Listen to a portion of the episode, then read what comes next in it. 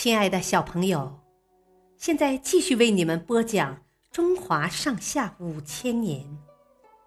今天的故事是夏启家天下。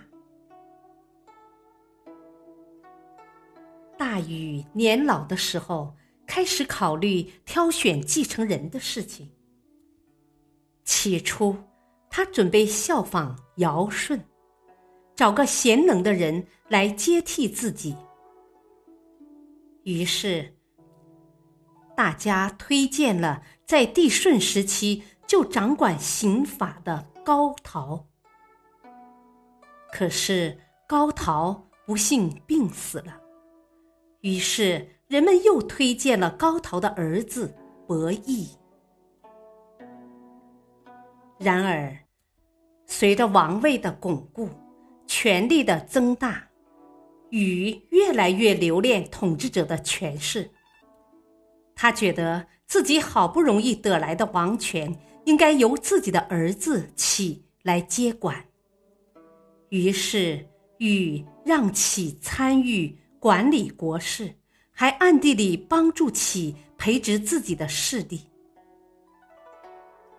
后来，禹在会稽去世了，按理。应该由伯益来继承王位，可是早有准备的启突然发难，用武力赶走伯益，夺取了王位。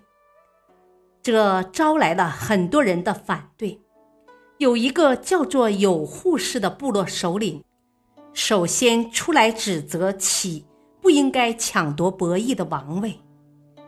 于是启。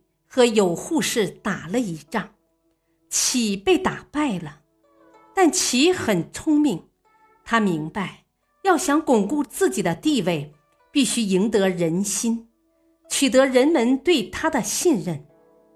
于是他严格要求自己，尽心尽力的治理国家，逐渐得到了百姓的爱戴，在人们的心目中，越来越有威信了。在赢得了人心之后，启又一次发动了对有护氏的战争。这一次，有护氏被打得溃不成军，启的王位终于坐稳了。从此，古老的禅让制结束了，中国历史进入了父子相传的家天下时代。这也是中国历史上第一个王朝——夏朝的开始。小朋友，今天的故事就讲到这里，谢谢收听，下次再会。